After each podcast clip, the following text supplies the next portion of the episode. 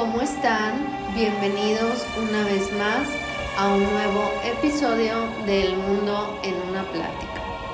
Hoy toca Viernes Paranormal y esta noche te traigo cuatro nuevas historias de las más escalofriantes sobre este programa de radio llamado La Mano Peluda. Antes de empezar, quería solamente eh, recordarte que si todavía no me sigues en mi página de Facebook, pues te invito a que lo hagas.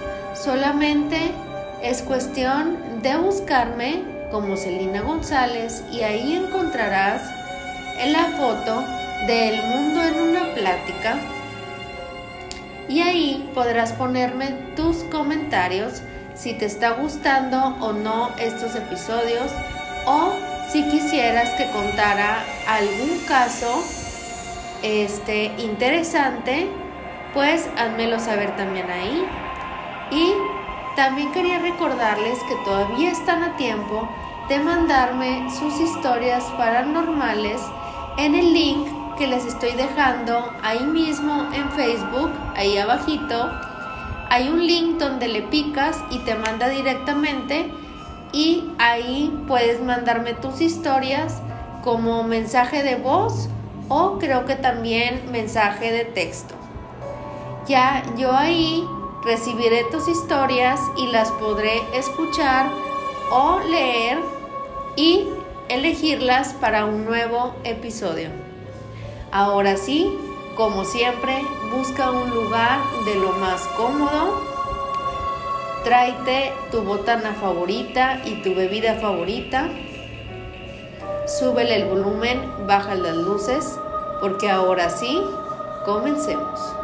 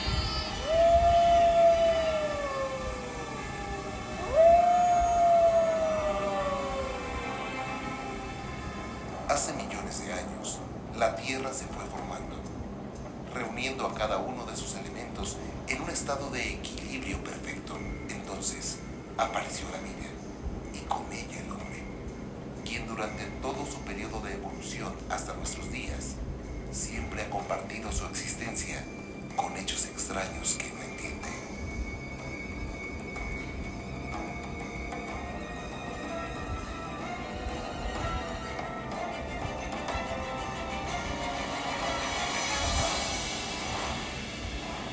Esta serie de videos ha sido creada para dar a conocer esas situaciones del mundo paralelo, de ese mundo sobrenatural, desconocido, de ese mundo del más allá.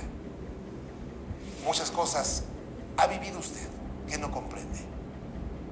Muchas cosas muy ligadas con ese mundo sobrenatural. Hoy vamos a comenzar con un tema muy fuerte. Me refiero al tema de las posesiones. Es muy interesante, pero también muy espeluznante. Soy Juan Ramón Sáenz y sabe, aquí se respira el miedo. Bienvenidos.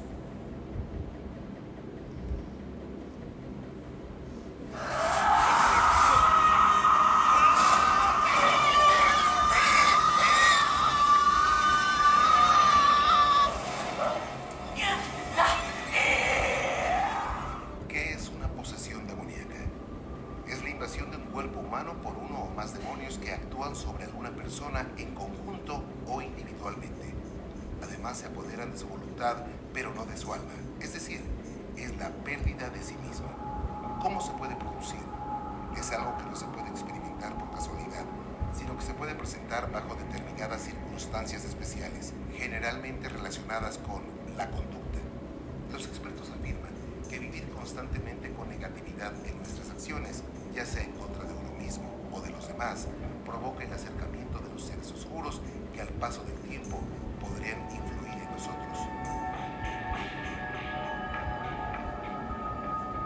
Las invocaciones. El único don verdadero con el que cuenta el ser humano es el libre albedrío, es decir, hacer lo que decidamos. Ni Dios nos obliga a realizar actos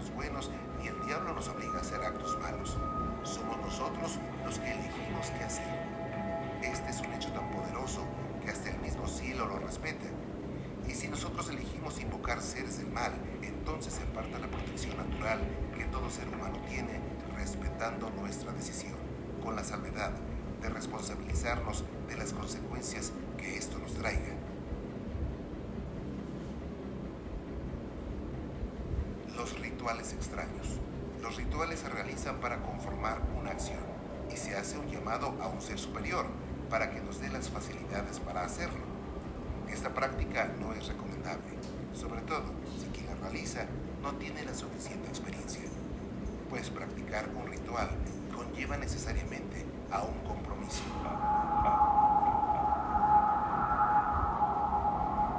La brujería, que se ha enviado a un demonio por medio de la alta brujería para perjudicar a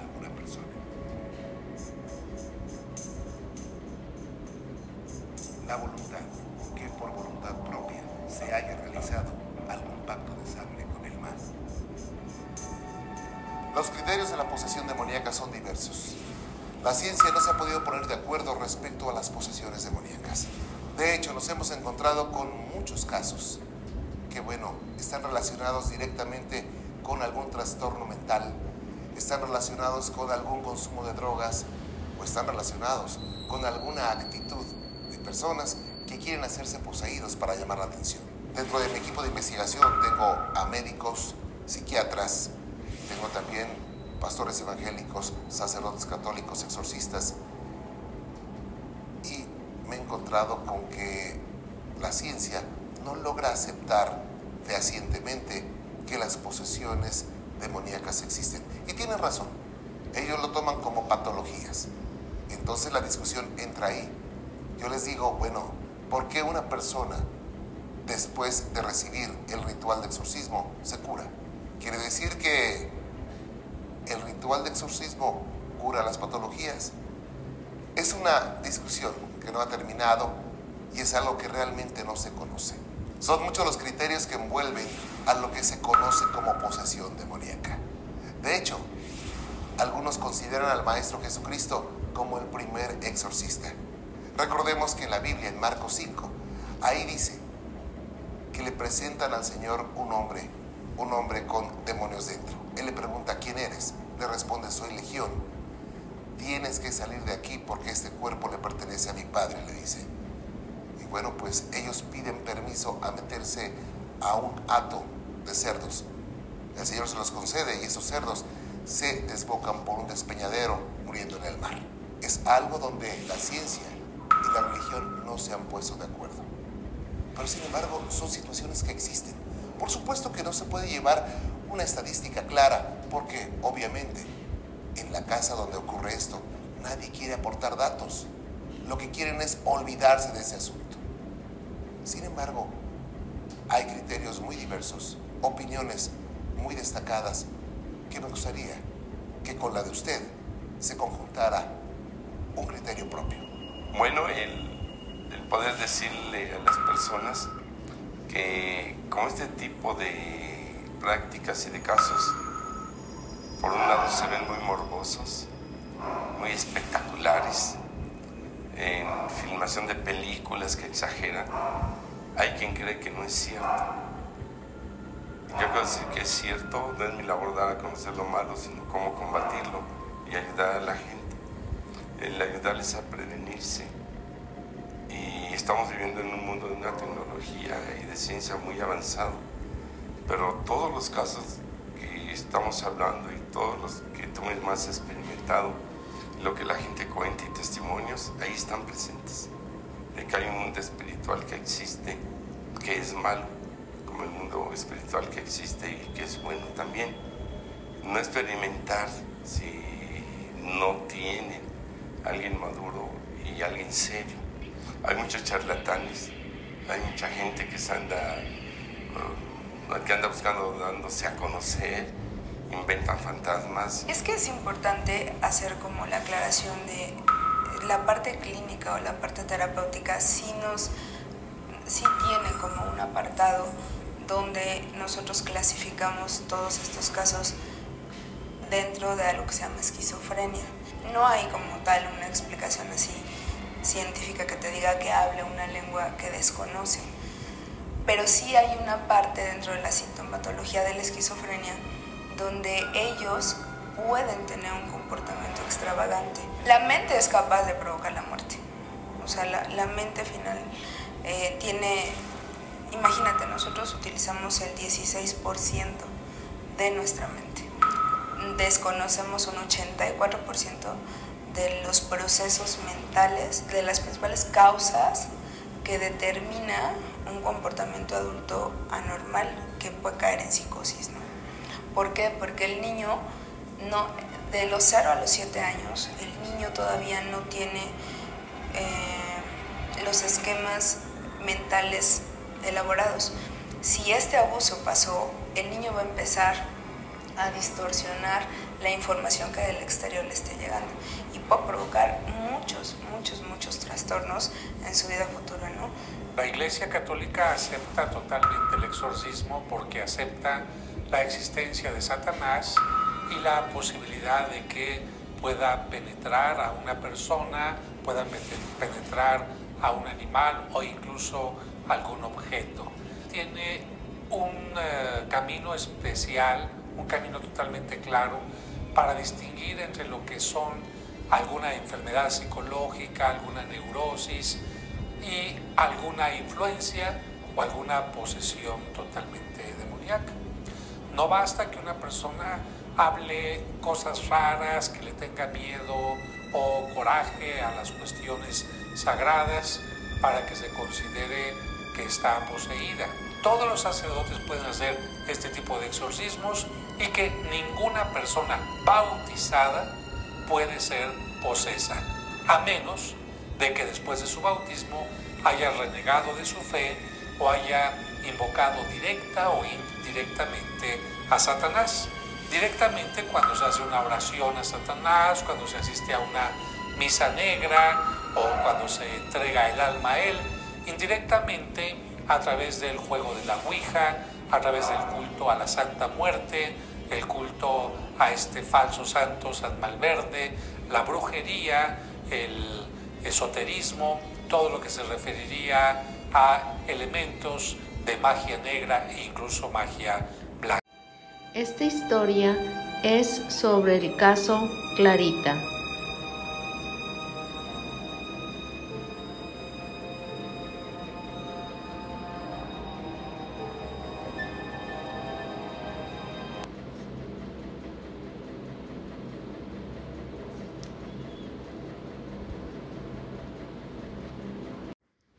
Esta historia comienza con una mujer llamada Clarita que marca a este programa de radio llamada La Mano Peluda.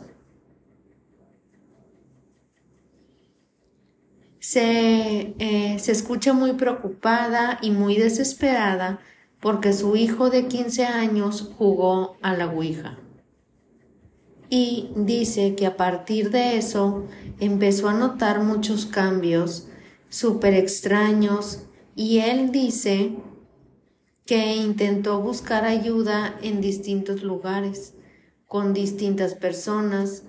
Y para la iglesia fue con espiritistas, pero que nadie pudo ayudarlo, ni en la iglesia ni los espiritistas ni tampoco quisieron.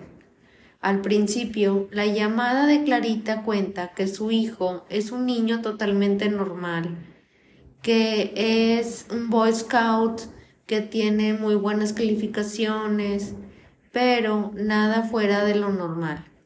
También cuenta que empezó a notar que podía predecir cosas como cosas que realmente no tenían explicación. Eh, por ejemplo, cuando alguien tocaba la puerta, él decía que sabía quién era antes de que pudiera saber eh, quién abría la puerta. Y también que cuando su hermana eh, vive en Cancún, se mudó a casa y el niño fue el que le dio la noticia antes a su hermana y cosas así medias raras. Luego se dice que un día ella tiró la tabla de la Ouija y que no la tiró como por fuera de la casa, sino que la arrojó como al piso y eso fue lo que lo que se entendió al parecer que es lo que dijo. Y que a partir de eso su hijo empezó como a tener muchos cambios dejó de comer dejó de dormir eh, que estaba fuera de sí eh, o sea que no no era algo normal en él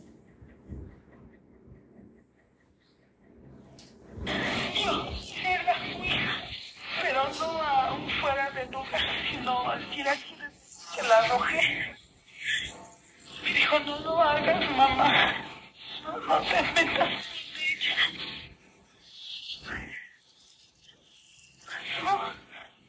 Y ahorita, todas las noches, casi no También dice que el hermano de Clara tuvo un problema y su hijo fue el que le contó que Él es el que siempre le cuenta todo antes de que las cosas pasen.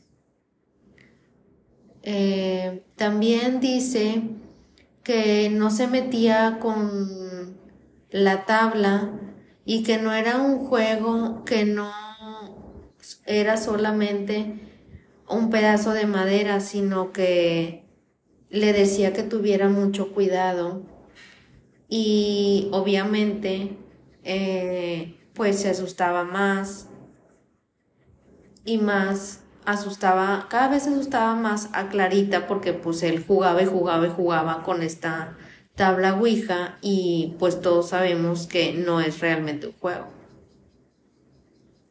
Otro detalle que cuenta Clarita es que está como muy impresionante es que su hijo tiene 15 años y dice que medía 1,60 y de repente, así de la nada, se estiró y ahora mide 1,82.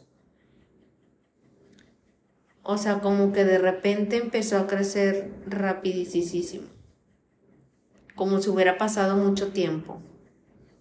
También dice que a veces el niño se pone a decir cosas que ya no entiende o de repente habla como en otros idiomas o cosas muy raras. En la llamada telefónica se pone mucho más tensa porque eh, Clarita dice que en ese momento de la llamada se asomó al cuarto de su hijo y su hijo literalmente estaba levitando en ese momento.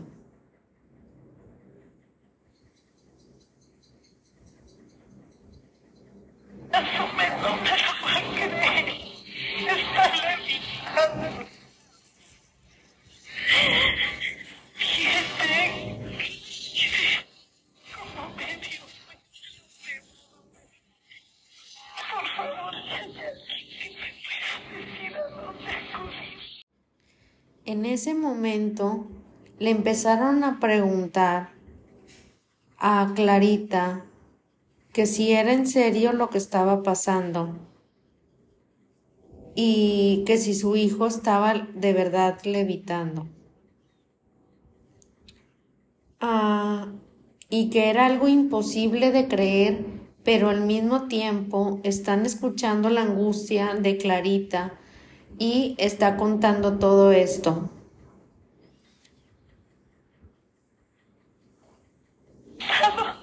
Está levantado medio metro de su cama. Sé que no me lo cree. Yo sé que nadie me lo cree. Solamente yo que vivo con él. Y que lo estoy viendo.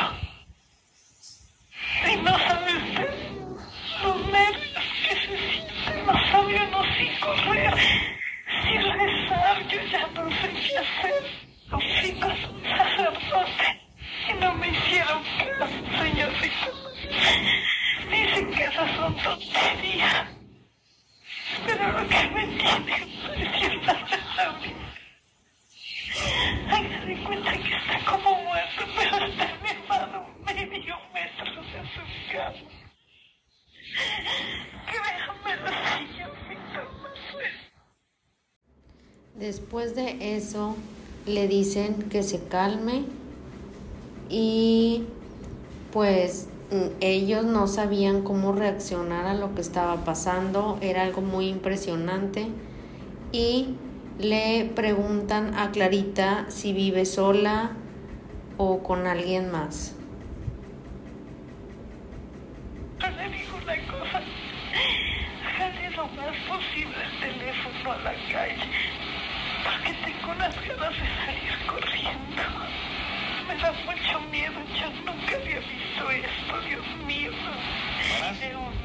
82 centímetros ya y cada día crece más, pero ya no en una forma normal. Después de esto, le dice a Clarita que van a mandar a unas personas a su casa y que realmente pues no se puede imaginar como todo lo que están viviendo en cabina mientras escuchan todo esto y tratan de ver cómo podían ayudar a esta persona porque pues obviamente ella hablaba buscando ayuda y no solamente como para contar su historia y lo que estaba pasando. un lugar en el año pasado y ahora, ahora, ahora. Hoy le dio una clase a su maestra de matemáticas y se vino burlando porque me dijo, mira mamá, la maestra de matemáticas se equivocó, yo le enseñé. Y de repente, ¿sabe qué ha hecho? Ella se pone como un péndulo, de un lado a otro. Yo no sé qué hacer. Y los amigos que él tenía, yo no sé, ya no se juntan con él. ¿Qué hago, señorita Manuel? Perdóneme, estoy muy nerviosa. Luego le empiezan a decir que por haber jugado a la Ouija, alguien o algo se metió en el cuerpo de su hijo y le está utilizando. Así que Clarita a veces escucha con más deses- se escucha con más desesperación y entonces Víctor Manuel le dice que le va a enviar ayuda y le pide su domicilio.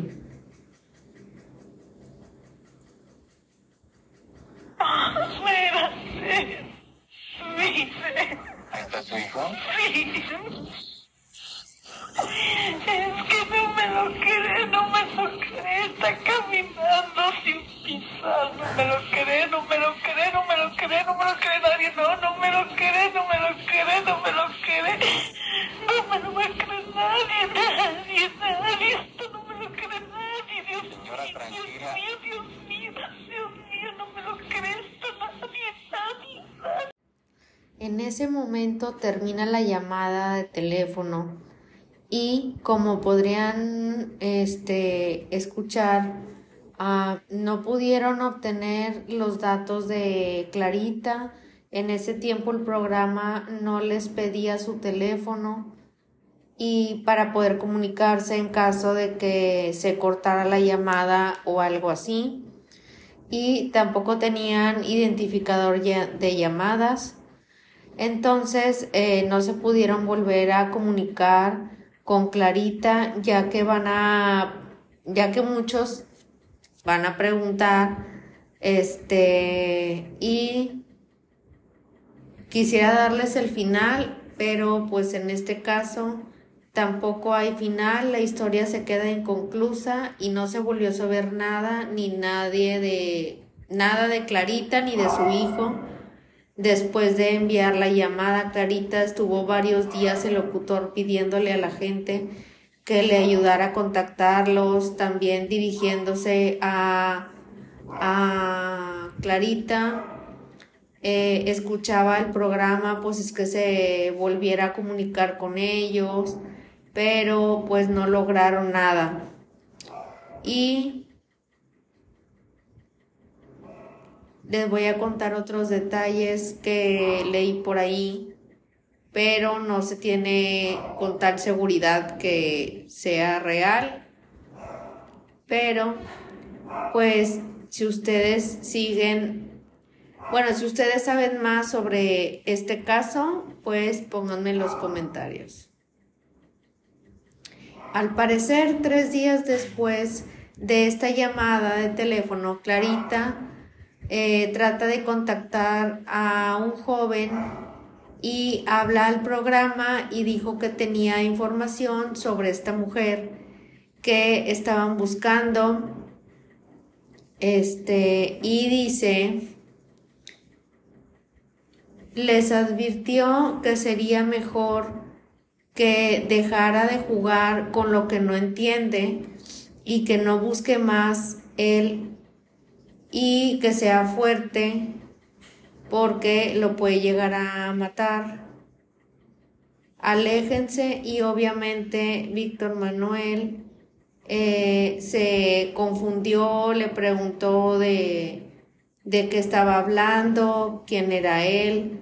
El joven respondió que solamente les iba a decir que, que tuvieran mucho cuidado y que, que, lo, que la dejaran en paz y después dijo solo, escuchen en la grabación, escuchen la grabación dos veces y esas fueron las últimas palabras. Al parecer este joven, el que había hablado, puede ser que sea su hijo, todavía pues con este ente adentro, como tratando de advertirle de que si no los dejaban en paz, pues algo malo podía suceder. Porque pues obviamente después de que se cortó la llamada, pues no supieron nada más y pues obviamente no pudieron ayudar al muchacho. Entonces puede ser que él mismo sea el que, el que haya contactado a, a esta gente y pues que haya dado como esta advertencia de que pues posiblemente algo les podía pasar.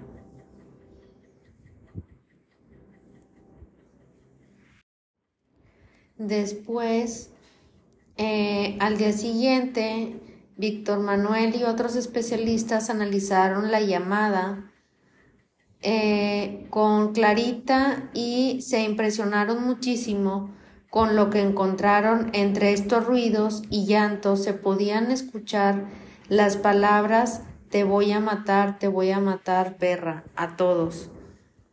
Te voy a matar y así sigue pidiendo ayuda a todos los mataré y nadie te ayudará.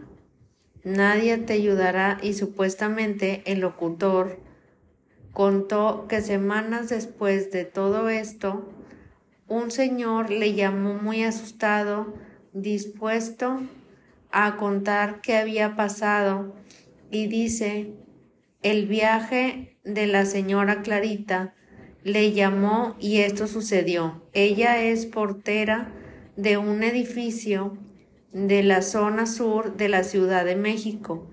Muy tarde en la noche la escuchamos y los diez vecinos del edificio grita, salieron, escucharon los gritos y salieron eh, como a ver qué estaba pasando y es donde está su casa y que necesitaban saber este pues qué pasaba y la vieron gritar varios hombres entre ellos yo bajamos a su casa forzamos la entrada y la vimos con el auricular pidiendo ayuda a alguien que después supimos que era usted.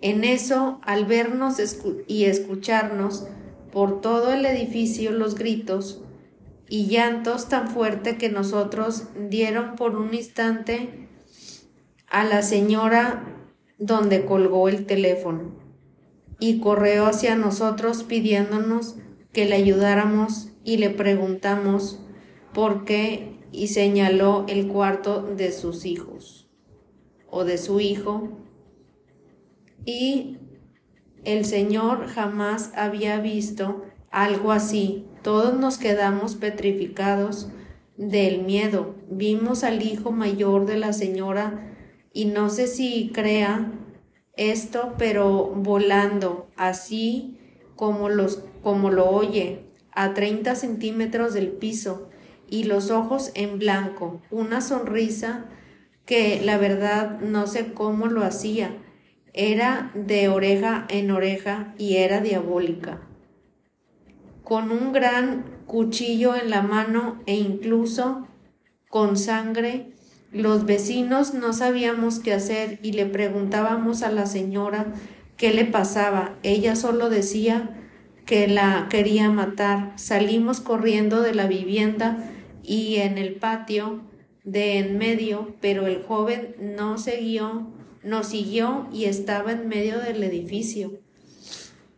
Estaba flotando y hablando extraño. Todos los vecinos, al ver eso, empezaron a gritar unos a otros y a rezar, mientras que otro señor intentó detener al joven jalando de los pies por detrás. Lo consiguió y el joven estaba como desmayado. Pero no soltaba el cuchillo. Hicimos lo que se nos ocurrió. Al Señor llamamos a un cura y en ese momento se cortó la llamada con este señor que no dio no nos dio su nombre y después de esto dicen que la cabina de radio empezó a escuchar gritos, voces y lamentos que más de una vez golpearon a gente que trabajaba ahí y que a algunas personas les pasó que como que los aventaban sin que los hubiera sin que hubiera alguien.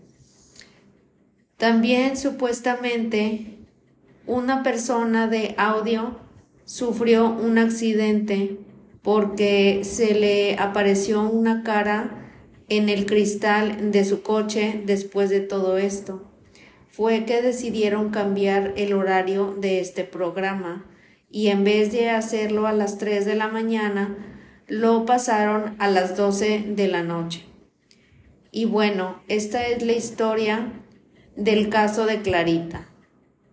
Si ustedes tienen más información, pues por favor déjenlo en los comentarios. Esta segunda historia es sobre la posesión de Katia.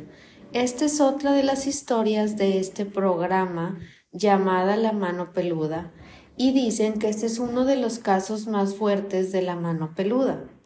Pero al final ah, les voy a platicar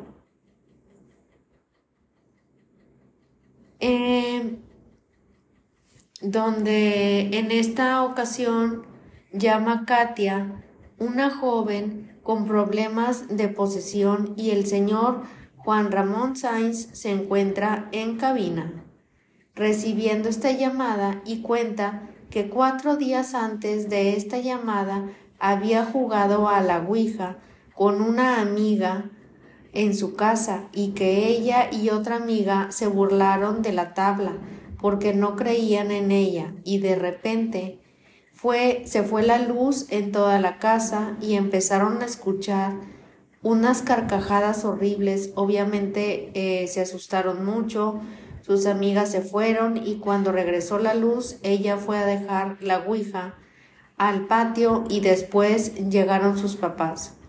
Ella les contó todo lo que había sucedido, pero ellos le dijeron que no se preocupara, que esas cosas no existían y que seguramente se habían sugestionado y sus papás estaban muy preocupadas por ella.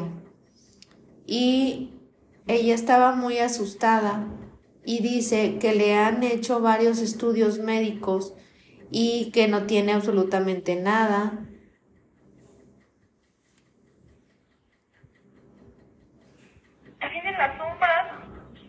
Ay, ay, no, la siento. Ayúdame, por favor. Tranquila, a ver, Katia, tranquila. Ay, Que que. No, no, no, es que. Katia, Katia. Tranquila, Katia, por favor. Tranquila, no pasa nada. Escúcheme. Que Tranquila, por favor, Katia. ¿Qué pasó? ¿Se cortó? Katia, Katia, ¿me escucha? Ahí está, todavía la tenemos, ¿verdad? Katia. ¿Tú qué te metes? Sí, sí, que no me la corte, por favor, permítame. A ver, súbale. Sí, Katia, ¿me escucha? Ahí la tenemos. Katia. Te crees muy listo. Si vuelves a meterte en lo que no te importa, también te voy a matar a ti. Dígame, dígame quién habla, por favor. Soy Astaro. Tú no eres Astaroth. Katia, Katia, Katia, respóndeme, por favor. Repite conmigo. Jesucristo está conmigo. Cállate, hijo. Voy a matar. A ver, Katia, por favor. Tranquila, escúcheme, por favor. Katia, escúcheme. Ahí está. Katia, por favor, escúcheme. Vaya, Katia, Katia, escucha, Katia. Katia. En ese momento ahí se termina la llamada. Entonces, el programa se vuelve a comunicar a la casa de Katia y contesta a su papá. El Señor les dijo que no quería que volvieran a llamar el problema de su hija. Era médico y que no cree en nada de posesiones ni exorcismos, así que no volverán a llamar y ahí quedó todo este caso. Bueno, no sé qué opinen ustedes, pero a mí me parece demasiado falso esta llamada. Creo que la historia y lo que sucedió está muy interesante, pero me parece que está muy mal actuado por Katia. Mm, Y creo que hay otros casos mucho más, más escalofriantes.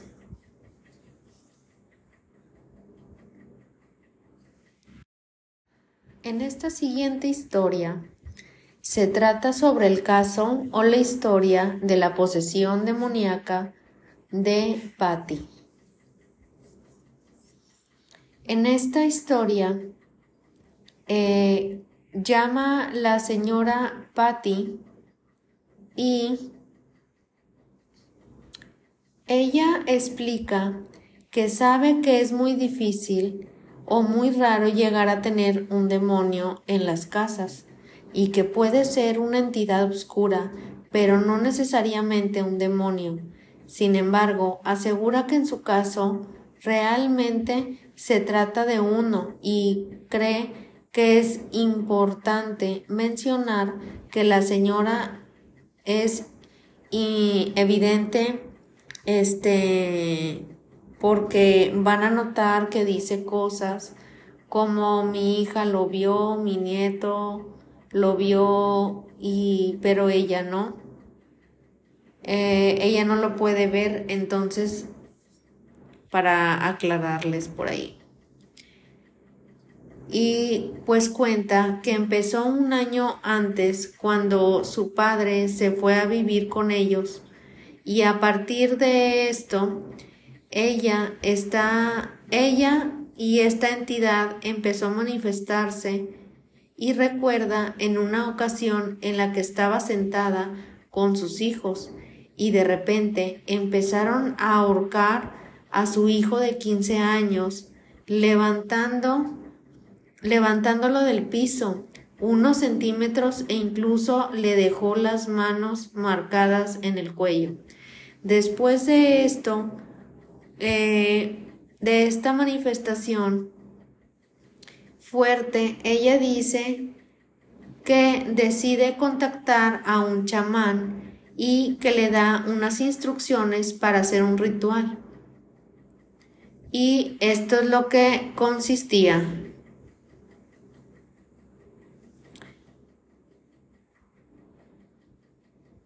Yo hablé con el chamán y me dijo que me pedía velas, eh, lociones y todo lo que se usa para un ritual.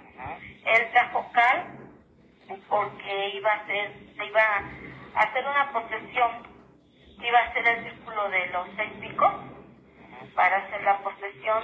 O sea, ¿tú vas a dejar que ese demonio se le metiera a ese, al cuerpo de él? No, al de mi hija. Ah, pero ¿cómo?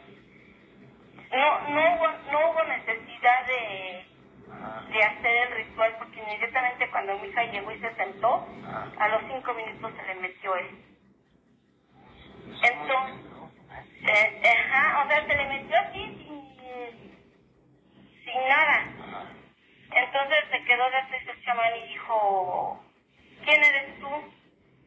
Y estaba muy agresivo y nos quería pegar y le dijo él, mira, dice, vamos a hacer una cosa, yo vengo a ayudarte, vengo a ver qué quieres aquí, quién te mandó, y no quería hablar.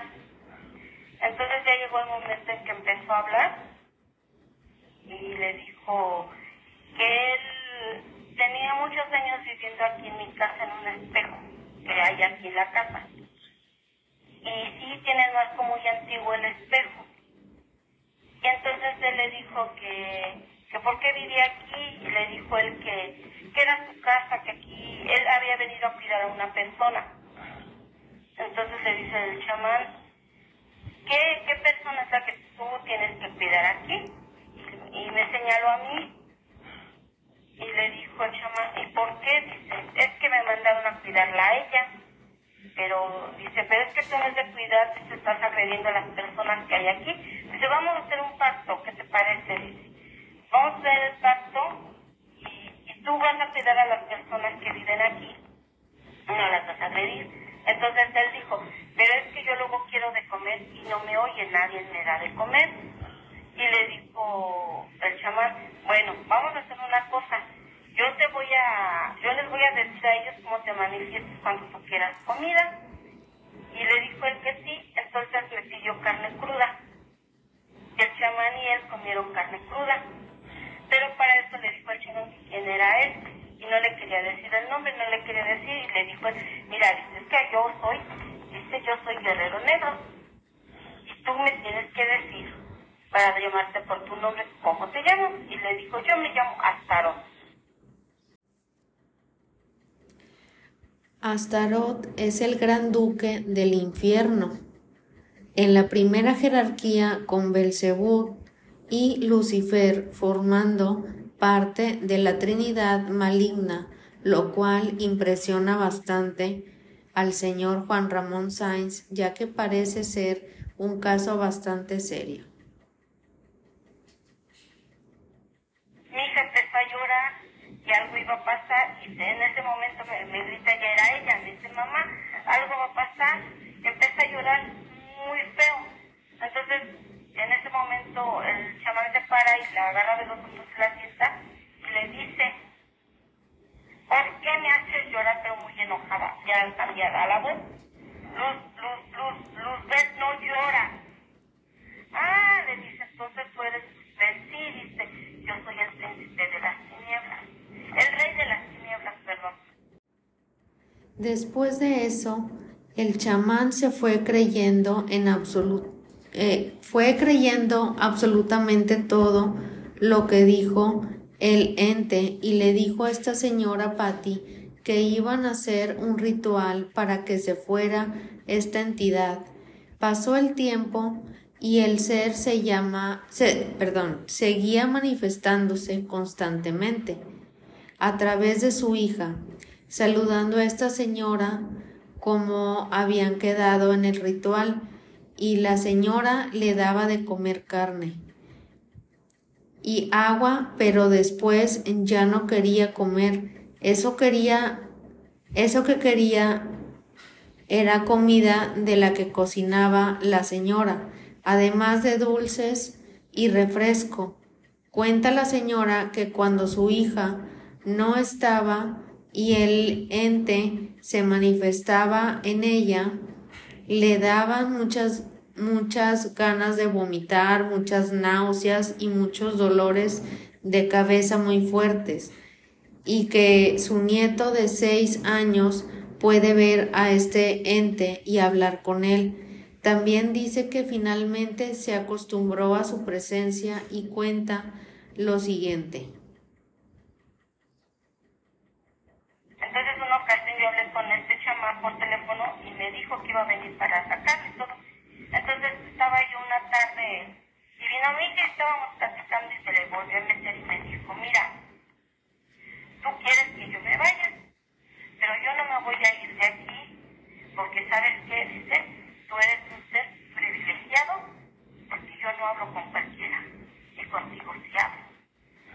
A mí me daba mucho temor, ahora en día ya no me da temor, pero este, él me dijo, yo no me voy a ir de aquí, yo tengo una misión que aquí y me voy a ir hasta que la haga. Y ya mero me voy. Así que tú no me puedes correr. Porque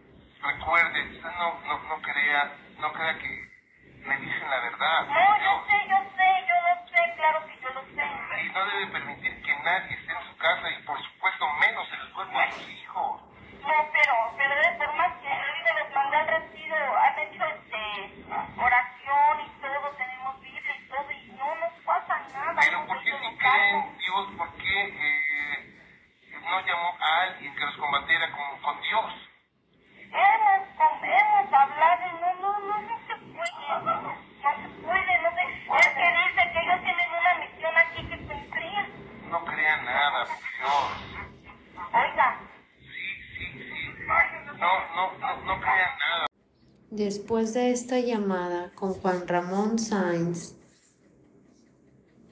y el maestro Erickson habla de este peligro que es el caso, que parece que esta señora y su familia no son conscientes de lo delicado que es la situación y de cómo el chamán en vez de ayudarla la perjudicó más y más.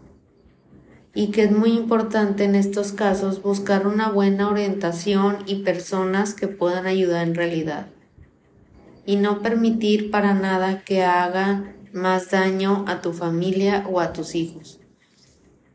En este caso el chamán quería que el ente poseyera a la hija para el ritual, lo cual preocupó mucho a este señor Juan Ramón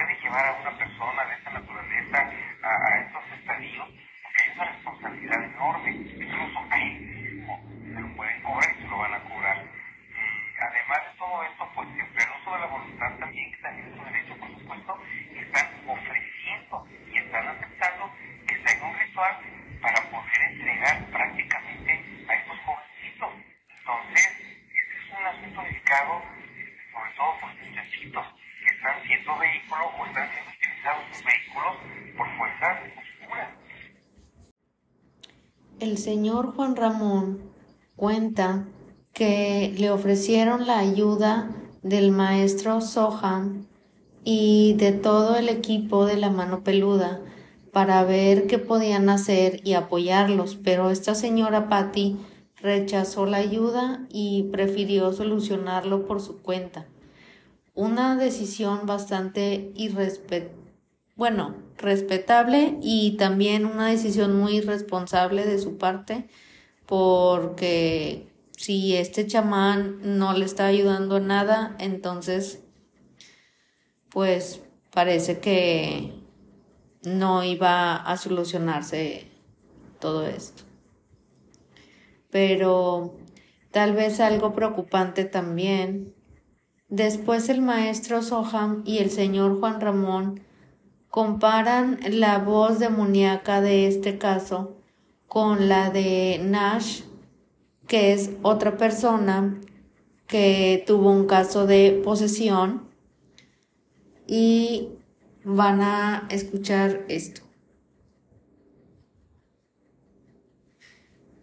Es una parte eh, de este caso que los que no conocen el caso de Nash, este, ahorita lo van a, escuchar.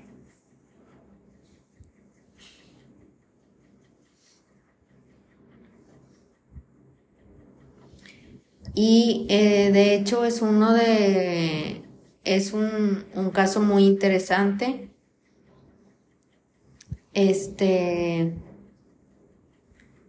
y ahí se los voy a poner.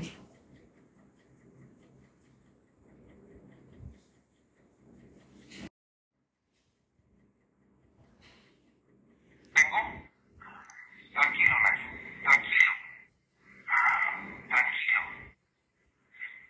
¿Ok? Estar tranquilo tiene que saber que usted es dueño de este cuerpo. ¿Ok? No se vaya. No se vaya de usted mismo. ¿Ok, Nash? Tranquilo. Por favor, ayúdeme. Entonces repite. Renuncio. En el nombre de Jesús. A todo demonio. A todo demonio.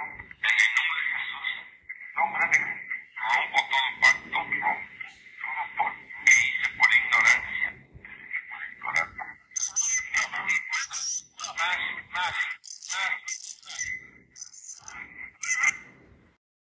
Y hasta aquí este caso. El siguiente que vas a escuchar es el que te había comentado de este hombre llamado Nash.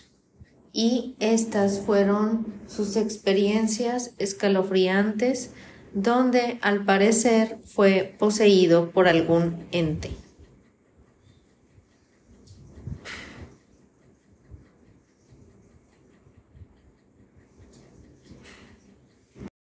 A sus órdenes. Eh, contarles algo que me ocurre. Sí, señor. Eh, lo que pasa es que yo tuve un pacto con la Santa Muerte y le di sangre. Y desde ese tiempo me han ocurrido cosas muy extrañas. ¿De qué? ¿A cambio de qué? Eh, porque yo quería regresar con mi novia. Ajá. Y le prometí a la Santa Muerte, bueno, le di sangre a ella. Pero mi novia falleció. Y desde ese momento me ocurren cosas muy, muy, muy extrañas. ¿Qué empezó a, acontecerle? ¿Qué le empezó a pasar? Bueno, de hecho, la situación es de que de repente siento dentro de mí alguien. Como una. Como que de repente hablo de otra manera en, de idiomas que pues yo ni siquiera conozco. Nash, ¿esto se lo dice su familia o usted lo siente? No, lo siento yo. De hecho, este, uno de mis hermanos llevó un sacerdote para, pues que me platicara y demás, pero realmente me siento muy, muy extraño. ¿Cuánto tiempo tiene esto? Alrededor de seis meses. Ok. Usted, aparte de sentir algo dentro, ha tenido rasguños o moretones. Sí, sí. En las piernas. Ok. Eh, su vientre, su vientre se le, se le inflama. Se mueve, se mueve. Se mueve su vientre. Sí. Vaya. Bueno, ¿el sacerdote qué, qué le dijo? Pues quería de ir a la iglesia más. Escuchando al pastor Hugo Álvarez y el maestro Nixon, ¿Qué frases, si recuerdas, eh, utilizaste en el pacto? ¿Entregaste a tu novia? ¿O le dijiste que entregabas tu alma, tu vida a cambio de regresar con ella? ¿O que si no te la daba mejor que se muriera? ¿O qué, qué frase es la que utilizaste? Yo quería regresar con ella. Solo dijiste quiero regresar con ella y. ¿Y qué ofreciste a cambio? Sangre. de, de cuerpo, de qué De mi parte. cuerpo. Sí. ¿Te cortaste dónde? En la mano. Ajá. Ahora, eh, y a partir de ese momento, ¿en qué tiempo empezaste a sentir, en qué tiempo muere tu novia y en qué tiempo empiezas tú a sentir las manifestaciones? A partir de un mes. Ahí ya se empieza a manifestar. Ok tranquila, tú estás consciente, porque lo acabas de decir, estás consciente y lo estás escuchando, tú lo puedes controlar.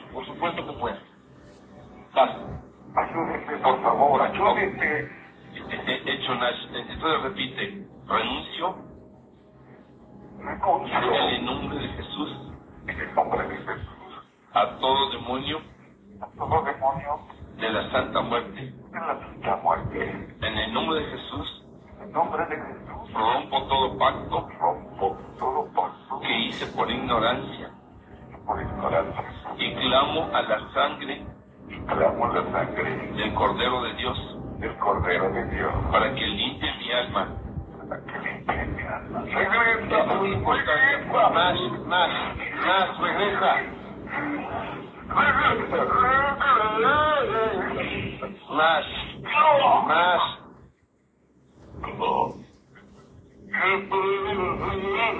Nash, repítelo, lo tienes que dejar hablar, tus lenguas demonios están atadas. Habla Nash.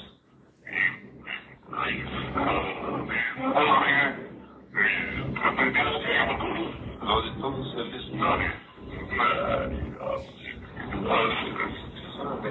Nash, escucha mi voz, regresa. Nash, escucha mi voz. Y hasta aquí con este caso de Nash. Es un caso muy escalofriante y eh, creo que este caso sigue, creo que hay un pedacito más, ya estuve indagando, pero no lo pude encontrar. Eh, si alguno de ustedes este, lo busca por ahí y encuentra ese pedacito, háganmelo saber aquí en los comentarios. Porfis, porfis.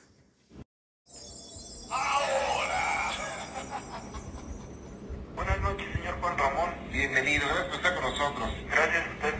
Bueno, antes, este, antes que nada, antes de, de platicar mi relato, quisiera, quisiera decirle que, que soy fan del programa, soy fan de usted. Muchas gracias.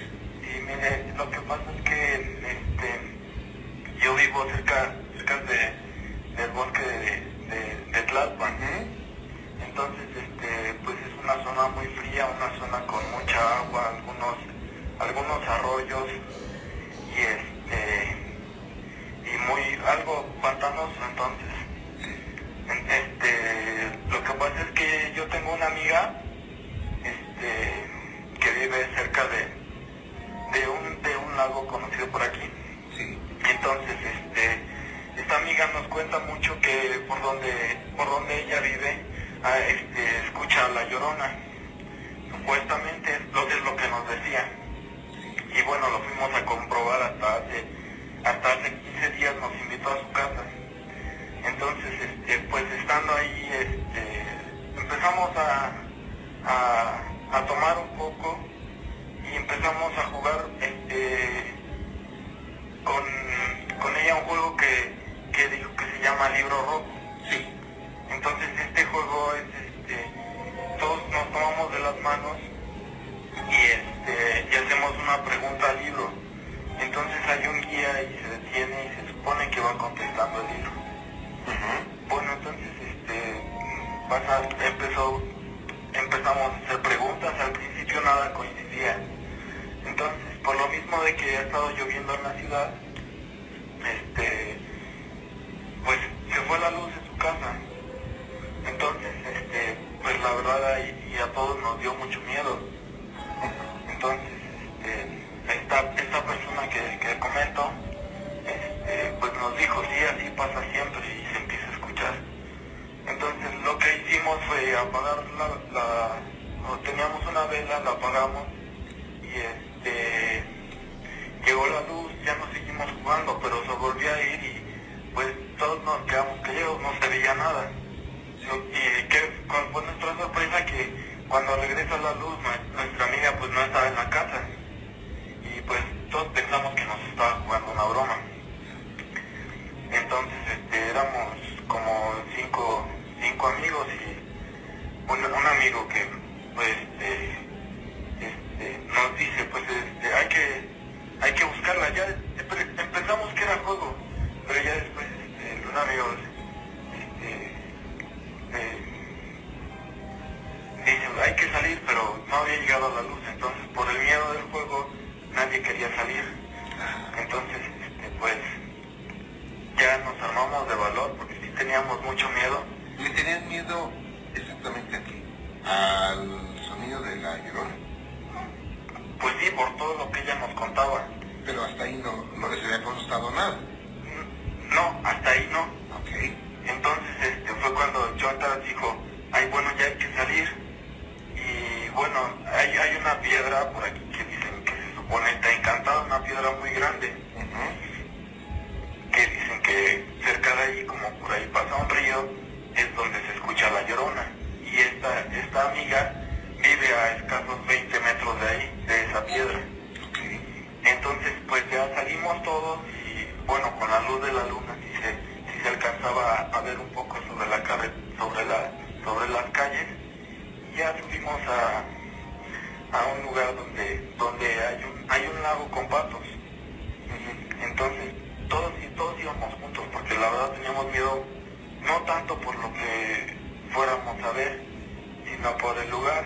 Ya eran altas horas de la noche y pues en realidad nos preocupaba nuestra amiga. Entonces pues este comenzamos a buscarla todos y cuál fue la sorpresa como le comento que el lugar es frío pero de pronto se empezó a poner más frío, fue cosa de cinco minutos que la temperatura bajó muchísimo más. Entonces ahí todos nos, nos, nos empezamos a espantar ahora sí.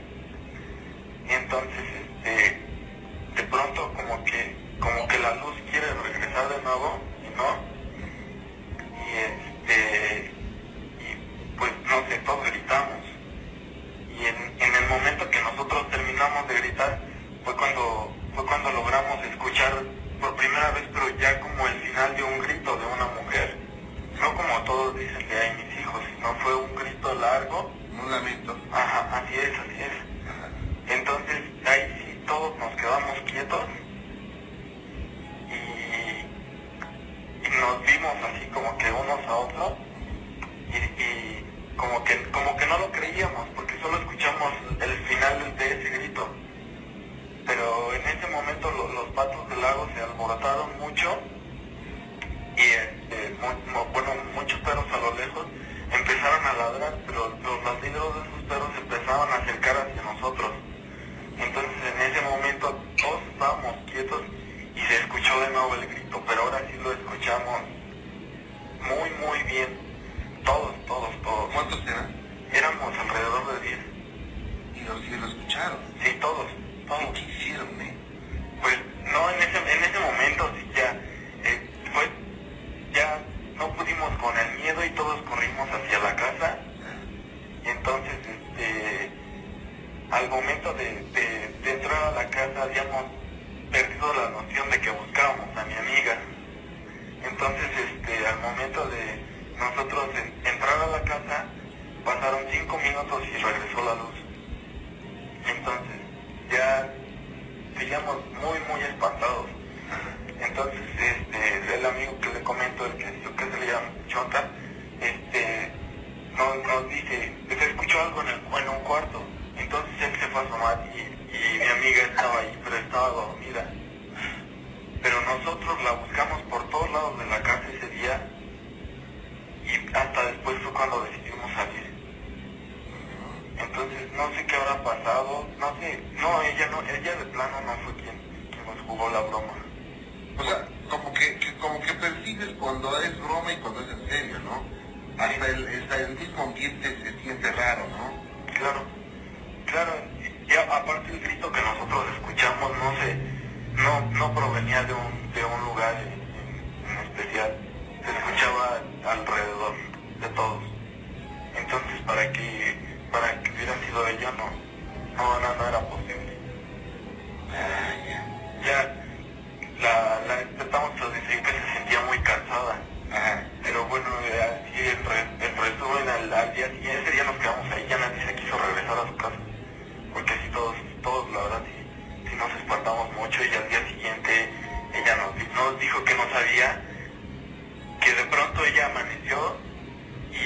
Supo dónde pasó,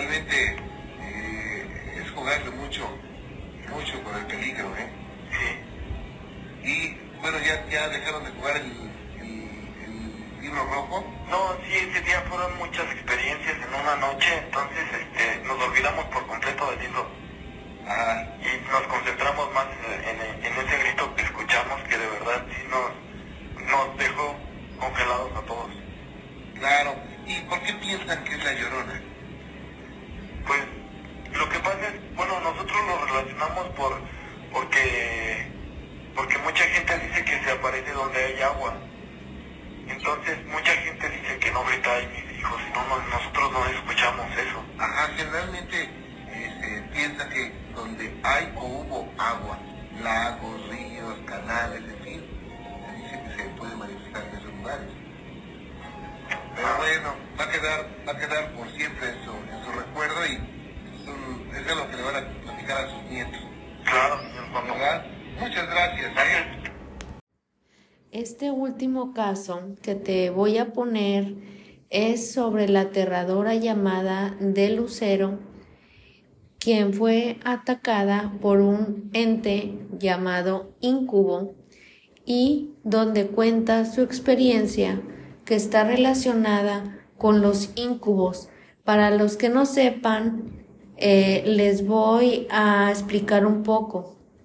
Los incubos y subcubos son entidades demoníacas que se manifiestan durante la noche mientras dormimos.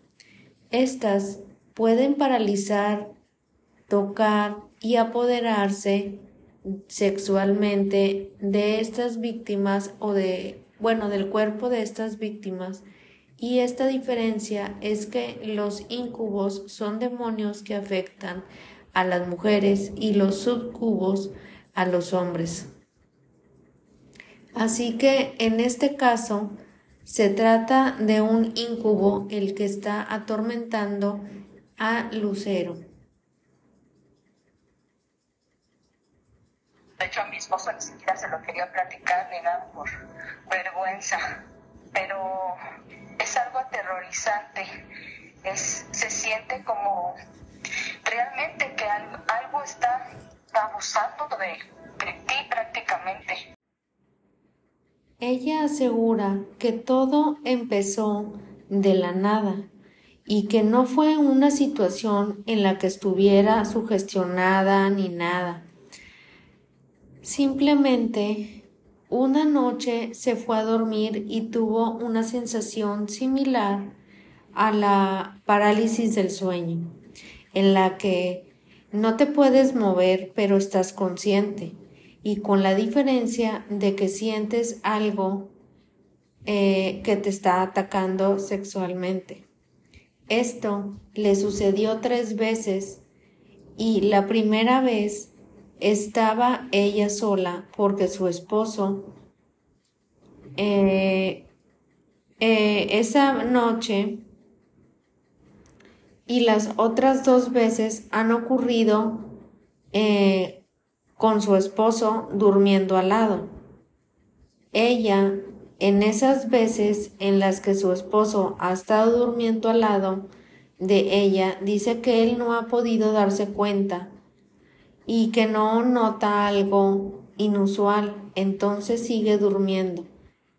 Ha sido muy duro para ella porque no te puedes imaginar lo que lo difícil que es contarle a alguien eh, lo que está pasando realmente y que estás teniendo esas experiencias paranormales pero dormida.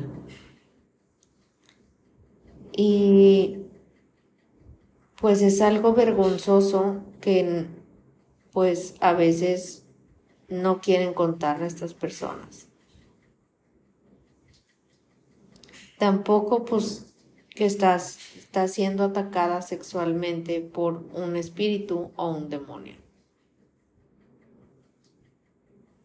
y pues quién sabe, no sé de qué manera pues se alejan esas cosas o, o de qué manera este pues ayuden, o sea, de que uno pueda este pues no sé, yo me la paso rezando luego en la noche, todo el tiempo me encomiendo a Dios y todo, pero de repente es algo que, que llega de repente, no se sabe cuándo y es algo horrible. De hecho, también son cosas que, por ejemplo, de ver en algún tiempo otra este, anécdota, pues he tenido sueños, o sea, cuando murió apenas mi abuelito, no tiene mucho, como tres años, lo soñé tres veces a mi abuelito, no sé si eso me pase solamente en las noches, solo tenga que ver con que pues me voy a dormir y lo soñé tres veces y él me pedía que me fuera con él y yo le decía que sí, que me quería ir con él. Yo lo veía este en mis sueños y yo convencida de que quería irme con él. Y la última vez que lo soñé me dijo él, recuerdo muy, muy bien ese sueño que me dijo, es la última vez que vengo por ti. Y yo le dije, sí, nada más, déjame, le hablo a mi esposo, le voy a hablar, me, me voy a despedir porque él estaba trabajando en la noche. Entonces, este, me dijo, sí, apúrate, no te tardes. Pero rapidísimo, porque si no, es la última vez que vengo por ti. No me vas a volver a ver. Entonces, en ese momento, en mis sueños, yo le marqué a mi esposo, según yo, y de repente sonó mi teléfono, en la vida real sonó mi teléfono y era mi esposo. Y de ahí, pues nunca más he vuelto a mi abuelito, fue la última vez que lo sabía. Entonces, son esas cosas raras que me han pasado, y de repente, sombras, cosas veo en la casa que pues me aterroriza, no sé si tenga todo eso algo que ver o no sé si de alguna forma uno puede tener el don o no de estar viendo cosas, pero pues a mí la verdad me da muchísimo miedo todo eso. definitivamente. ¿Esto ya no te sucede? Sí, como tres ocasiones me han ocurrido, tres ocasiones. Este, ahorita, pues ahorita tiene como un mes que no, pero sí, sí me ha pasado como tres ocasiones y no, es horrible, horrible. Oye, ¿ya se lo compartiste a tu esposo? Sí, sí se lo platiqué en un momento dado porque ya fueron varias veces, entonces pues ya tuve que platicarlo con él, pero pues sí, se, se sacó mucho de, de onda porque pues es algo muy extraño y algo que ya me pasó ya grande. Ahora esta, sens- esta sensación que tienes, ¿te recuerda a alguien? ¿Tiene rostro? ¿O solamente sientes esa presión tan fuerte? ¿Cómo es? Pues es en realidad, bueno, yo lo que siento es como si de verdad estuviera con otro hombre, pero lo siento como, bueno, es que la verdad, pues qué vergüenza, pero bueno, en, la- en el momento, o sea, siente uno como si estuviera penetrándote, o sea, perdón la palabra. Sí, no, no te apures. La verdad es de que no es nada nuevo para nosotros esto. No te debes sentir mal. Hemos escuchado infinidad de, de narraciones en donde estos demonios lascivos este, hacen de las suyas. Quiero que sepas que no estás loca, ¿eh?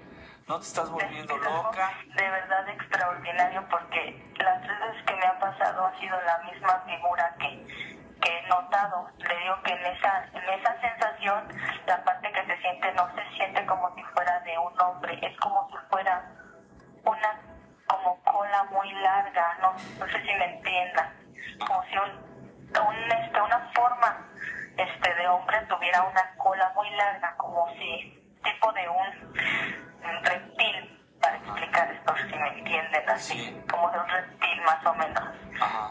Algo, algo así maligno y se siente luego lo que es algo malo, o sea, te está pasando, pero es una, una vibra mala de un demonio, de algo malo.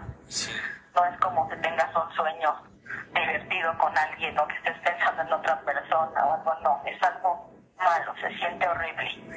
Es algo que sientes que, pues no, es un demonio, es algo muy aterrorizante. Y cuando está ocurriendo, no puedes hacer oración, no puedes pensar en nada, te quedas inmovilizada.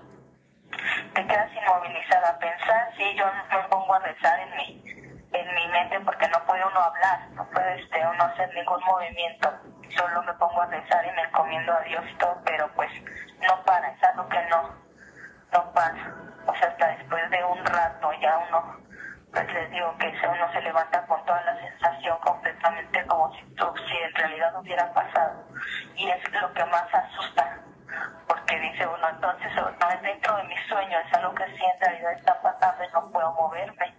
Amiga, te voy a preguntar algo muy serio. ¿Te ha lastimado? ¿Te ha dejado, digamos, marcas en las piernas? Sí, sí, moretones, he tenido, sí despierto con moretones en las piernas. Así de hecho hasta con mi esposo he tenido problemas porque me han encontrado moretones este, en los glúteos, en las piernas, y pues luego si me dice como, ¿por qué tienes ese moretón ahí? Pero pues yo digo, pues no me golpeé ni nada, solamente así. El equipo de la mano peluda le aconseja que lo hable con su familia y con el pastor de su iglesia para que le ayuden con oración.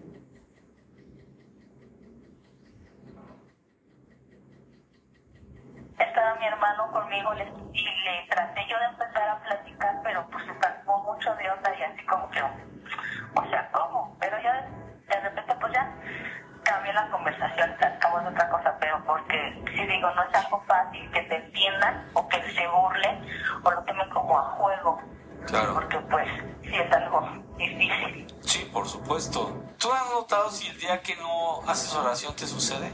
No, todas las noches, sin falta, todas las noches hago oración. Desde pequeña estaba acostumbrada todas las noches pedirle a Dios. Y este, darle gracias a Dios y todo, todas las noches, sí, pero pues de repente, o sea, desde pequeña más chica, pues he tenido como cosas así de, les digo que los sueños, este, o que veo de repente cosas en la, en la casa con mis padres. Llegué a ver hasta una niña en la casa, sentada en mi cama, pero eso pues como que siento que pues no sé si sea bueno o malo lo que yo llegue a poder ver pero no es no tampoco le he puesto mucha atención porque luego dicen que pues si tú llamas las cosas más te molestan no sí entonces creo dejarlo a un lado, pero ya esto como que sí fueron ataques más fuertes.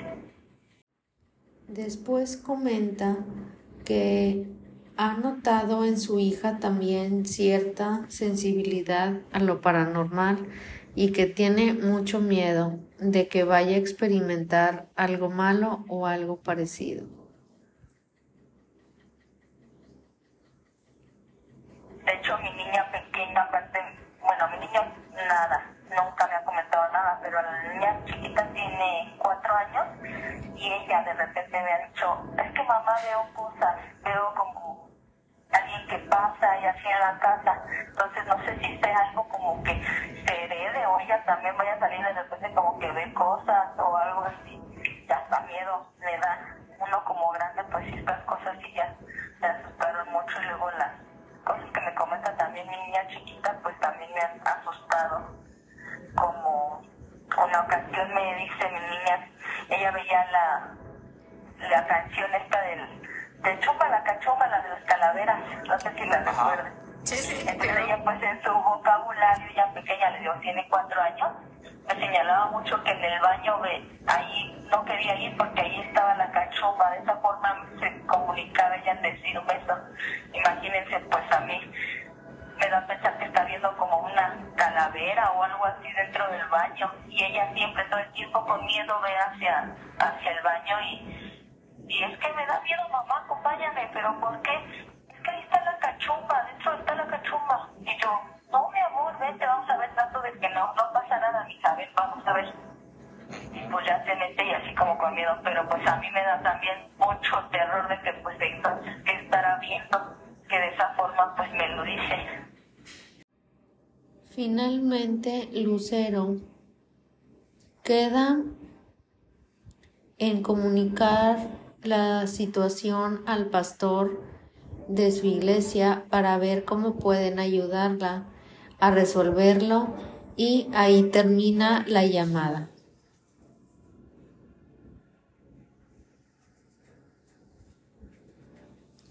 Y hasta aquí terminan estas historias de la mano peluda. Espero que te hayan gustado, que hayas tenido un rato escalofriante. Yo me despido de ti y que tengas felices pesadillas. Bye.